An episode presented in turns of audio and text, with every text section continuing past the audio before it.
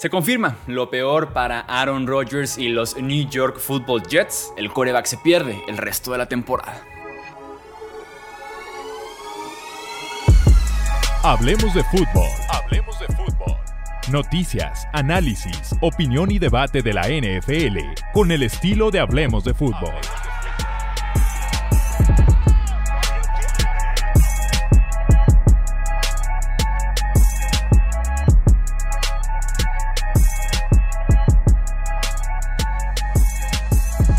Tal amigos? ¿Cómo están? Bienvenidos a una edición de emergencia del podcast de Hablemos de Fútbol. Yo soy Jesús Sánchez y de verdad que me siento muy mal, de verdad que estoy sentimental, me duele lo que estamos aquí a punto de platicar, de debatir, de analizar. Y es que apenas en la cuarta jugada del partido ofensiva, cuarta jugada ofensiva para los New York Jets, Aaron Rodgers su finalización en el tendón de Aquiles y va a estar fuera el resto de la temporada.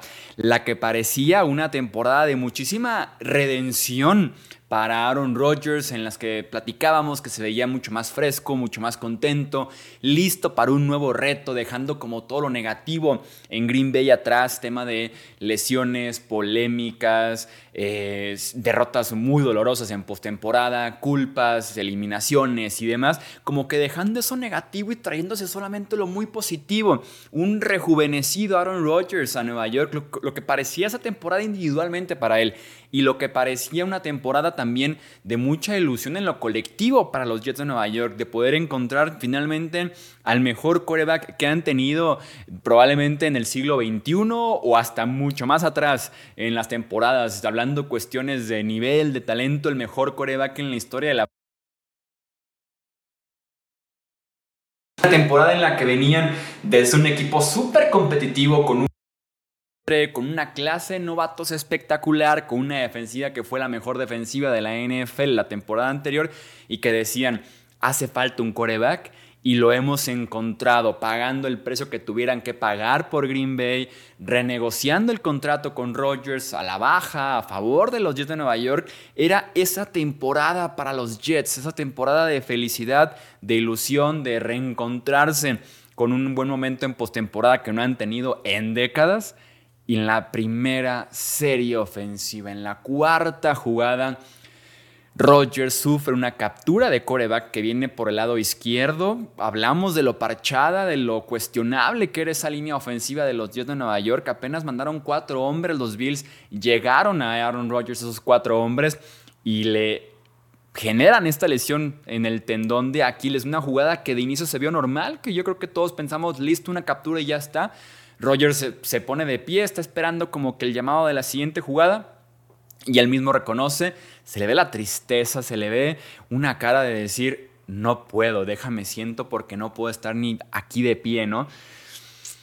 Qué dolor de verdad, porque ilusionaba mucho, ilusionaba mucho ver a Rodgers con los Jets de Nueva York en este nuevo reto, con ese roster tan joven, tan talentoso y con tanto potencial, de la mano del coreback como del maestro, ¿no? Como del viejo que viene a guiar a los niños, como de ser esa última pieza que hacía falta en el rompecabezas para que Jets fuera contendiente a la par de Chiefs, Bengals, Bills en la conferencia americana, Dolphins. Entonces, Qué lástima, de verdad que qué lástima, qué doloroso es en ese sentido, ¿no? Y el tema con Nueva York es que vuelven exactamente al mismo problema que tenían hace un año. Una defensiva súper dominante, una defensiva que te gana partidos, una defensiva que te mantiene justamente en los mismos encuentros, que fue lo que estuvieron haciendo una y otra y otra vez la temporada pasada y que hicieron este lunes por la noche. Pero una ofensiva, sobre todo una ofensiva aérea, sobre todo un coreback que no te puede capitalizar y que no te puede terminar de ganar el partido, que la defensiva te está manteniendo cerrado.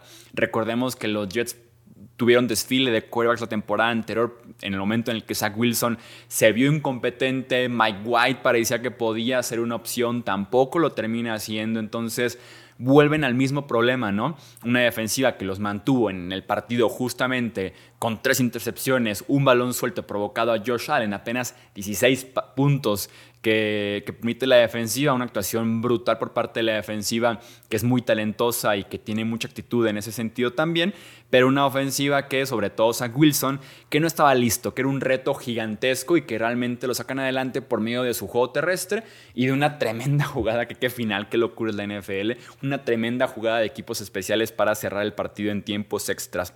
Tiene por ahí una serie ofensiva aceptable Zach Wilson, un pase de touchdown en el que si tuviéramos que ponerle un porcentaje de mérito a ese pase de touchdown, te diría que el 25-20% es de Zach Wilson y el resto es de Garrett Wilson que se manda un atrapadón en el actual novato ofensivo del año, un atrapadón en el que le quita la opción a Tredavious White de que la intercepción o que batee el pase porque el pase va muy hacia el defensivo lo redirecciona y después con todo y el tráfico y los manotazos y demás que va hacia el suelo se termina quedando con ese pase Garrett Wilson. Entonces, sí, mucho mérito para el wide receiver de los eh, New York Jets. Nueva York podría ser equipo de playoffs, pero no es un equipo de Super Bowl como sí lo era con Aaron Rodgers. Lo muy positivo que tiene Nueva York este lunes por la noche a la ofensiva es Brice Hall, este novato que iba encaminado para ser él el novato ofensivo del año, que se rompe en octubre el ligamento cruzado anterior de la rodilla y que regresa milagrosamente desde pretemporada jugando training camp, que juega en la semana 1 y que se ve simple y sencillamente espectacular. El sello de la casa con Brice Hall como novato la temporada pasada fue que pegaba el cuadrangular que sí te daba 4 o 5 yardas consistentemente, pero que de verdad cada semana te daba una carrera de 40, 50, 60 yardas y fue exactamente lo que hizo en contra de los Bills. Es momento de darle lo voy de me imagino es por etapas la recuperación del ligamento, pero por lo menos unas 15, 20 veces y limitar un poco más a Dalvin Cook que no se ve tan listo para jugar o que no se ve obvio tan explosivo como Brice Hall. El tema también con Zach Wilson y platiquemos directamente de los quarterbacks y opciones que tienen los Jets de Nueva York es que Russell, eh, perdón, Zach Wilson está trabajando desde cero. ¿Por qué? Porque recordemos que es un nuevo coordinador ofensivo el que está actualmente con los Jets. Es Nathaniel Hackett, quien era el head coach de los Denver Broncos la temporada pasada. Entonces, no es como que digamos, bueno, Zach Wilson por lo menos lleva un año en el sistema, dos años en el sistema, está acostumbrado a ciertas llamadas, jugadas. No, está en cero y lo que entrena un quarterback suplente es relativamente poco comparado con lo que entrena un quarterback titular en la NFL.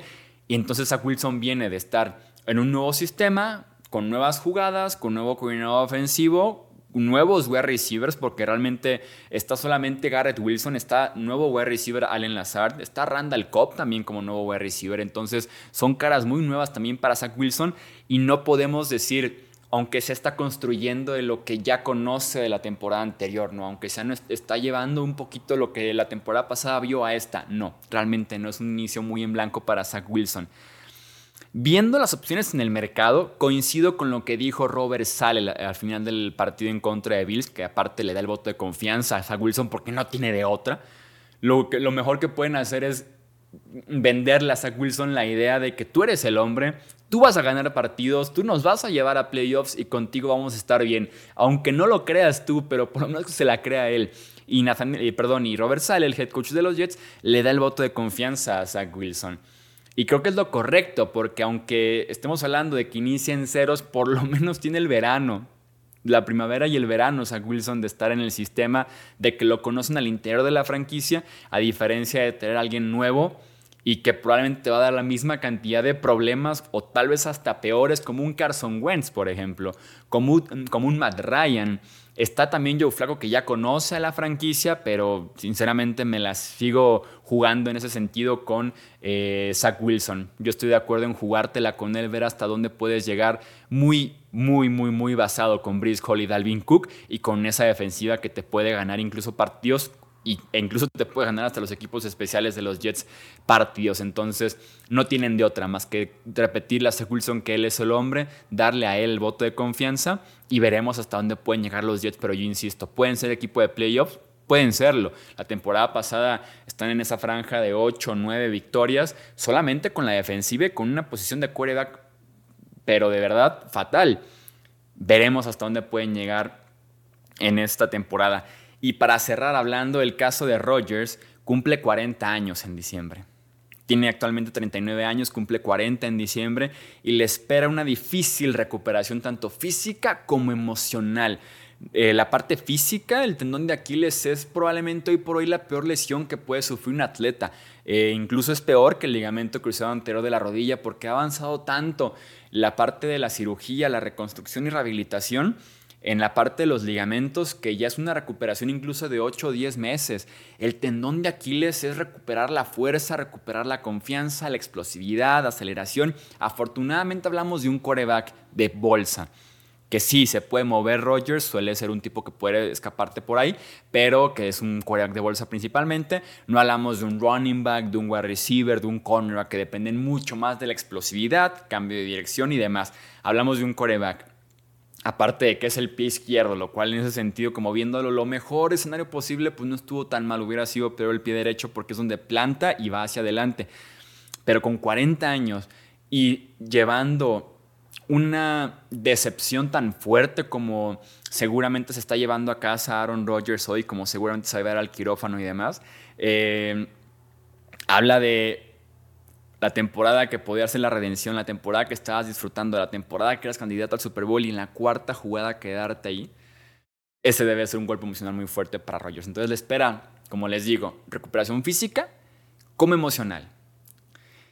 Espero que este no haya sido el final para Rodgers. Es lo que puedo decir. Espero que este no haya sido el final para Rodgers, que podamos verlo por lo menos una temporada más y nos quedemos con, con vimos a Rodgers con los Jets de forma justa, ¿no? aunque sea regresando de lesión, aunque mucho puede pasar en un año, pero espero que no haya sido el final para uno de los quarterbacks más talentosos que hemos tenido en la historia reciente de la NFL.